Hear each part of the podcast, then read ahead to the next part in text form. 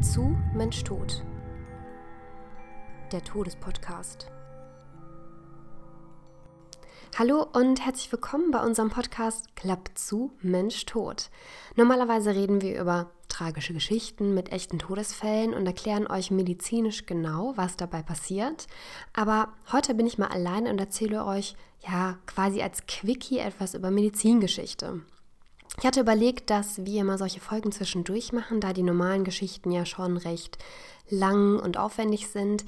Ihr könnt ja mal schreiben, entweder zum Beispiel auf Instagram unter Klappe zu Mensch Tot oder bei TikTok Klappe zu Mensch Tot 6 oder auch auf unserer E-Mail-Adresse klappe zu gmail.com, wie euch so das Format gefällt oder was ihr zum Beispiel als Fall oder als Todesart gerne hören möchtet. Heute geht es um einen sehr besonderen Chirurgen, nämlich um Sir Robert Liston. Denn dieser hat spektakuläre Amputationen, wie sowohl im positiven als auch eher im negativen Sinne vollbracht.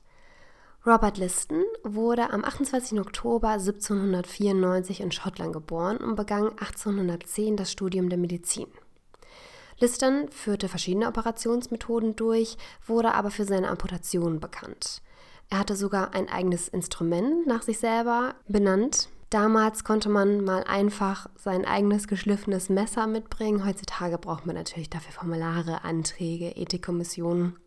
Aber damals war das so, dass jeder, sag mal, größere Chirurg auch schon eigene Instrumente mal an seinen Patienten ausprobieren konnte. Wir sprechen heute über ihn, weil es eine zugegebenermaßen unbelegte Anekdote im Buch von Great Medical Disasters von Richard Gordon gibt, wo Listem einen Negativrekord von 300-prozentiger Todesrate zugeschrieben wird. Er habe einem Patienten sowohl den Oberschenkel wie geplant, dabei aber auch aus Versehen den Hoden amputiert, dabei der Assistenz zwei Finger abgetrennt, sodass dieser eben auch wie der Patient an einer Infektion verstarb und ein dritter Zuschauer hätte bei dem Anblick der Tragödie sogar noch einen Herzinfarkt erlitten.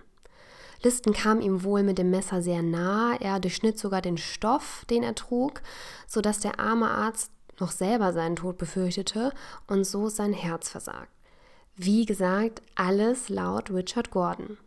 Aber warum konnte denn sowas passieren? Finger ab, Hoden ab. Noch vor der Zeit von Robert Liston gehörte die Chirurgie weniger zur Medizin. Chirurgen wurden eher als Metzger, weniger als Heiler angesehen. Kein Wunder, denn die Vorgehensweise glich eher einem des Schlachters. Jeder wusste, ein Besuch beim Chirurgen galt einem Todesurteil. Oder fast.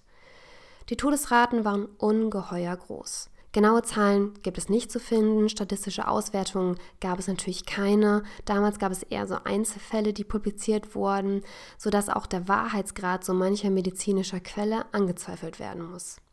Ein gutes Buch, wenn ihr dazu mehr lesen möchtet, ist zum Beispiel von Thomas Morris, The Mystery of Exploding Teeth. Da werden so kuriose Geschichten, die alle nicht so ganz der Wirklichkeit entsprechen können, erklärt. Man muss aber davon ausgehen, dass die Überlebensrate nach einer Amputation bei weniger Prozenten lag. Das lag nicht an der Unfähigkeit der Chirurgen, sondern an zwei Dingen. Erstens, es gab kein Wissen über Erreger oder kein Wissen, wie diese beseitigt werden. Also kein Antibiotikum und keine sterilen Operationen. 1928. Das Penicillin wird durch Alexander Fleming entdeckt also Jahrzehnte später, als Listen Amputationen durchführte. Selbst wenn eine Operation durchgeführt und anfänglich sogar Heilung versprach, infizierte sich durch unsterile Operationsbedingungen oder der einfachen Tatsache, dass Erreger überall sind, die Wunde und man verstarb an einer Sepsis. Wenn man überlegt, wie oft man selber schon ein Antibiotikum schlucken musste und sich dann überlegt, in Zeiten von Robert Liston wäre man eventuell an der Mandelentzündung, an der Lungenentzündung in der Kindheit bereits verstorben, so ist dann so eine eng besiedelte Welt, wie wir die jetzt heute kennen, überhaupt nicht mehr möglich. Zweitens, nur einfachste Operationsmethoden für eigentlich sehr komplizierte Eingriffe waren möglich. Die Operateure hatten unglaublich wenig Zeit, denn sie hatten ein großes Problem, der sich vor Schmerzen winde und schreiende Patient. Die erste Narkose wurde 1846 von dem Zahnarzt William Thomas Green Morton eingesetzt. Die Äthernarkose. Der Äther wurde durch den Mund und die Nase eingeatmet, der Patient wurde dadurch bewusstlos. Aber auch eine heikle Sache, denn Ätherüberdosen waren keine Seltenheit. Heutzutage werden die Vollnarkosen neben Schlafmitteln auch Schmerzmittel oder auch Relaxantien hinzugesetzt, sodass eine Erschlaffung der Muskulatur möglich ist und dass es einfacher zu operieren ist. Ohne Beatmung würde der Körper sterben. Dies alles hatte Robert Liston natürlich nicht. Es musste schnell gehen. Selbst wenn der Patient nach ein paar Sekunden vor Schmerzen bewusstlos war, hatte der Chirurg nicht viel Zeit, bis der Patient verblutete. So stellte er 1846 einen Rekord auf. Vor ihm lag ein Butler, dessen Bein amputiert werden musste. Berauscht von seiner eigenen Skalpellkunst forderte der Chirurg die umstehenden Herren mit dem Satz Time me, Gentlemen auf, die Zeit zu messen, die er für den Eingriff benötigte. Er brauchte nur 25 Sekunden. Doch wie wir gerade gelernt haben, war genau in diesem Jahr die Äthernarkose eingeführt worden, sodass er eigentlich mehr Zeit hätte. Der Patient überlebte zum Glück.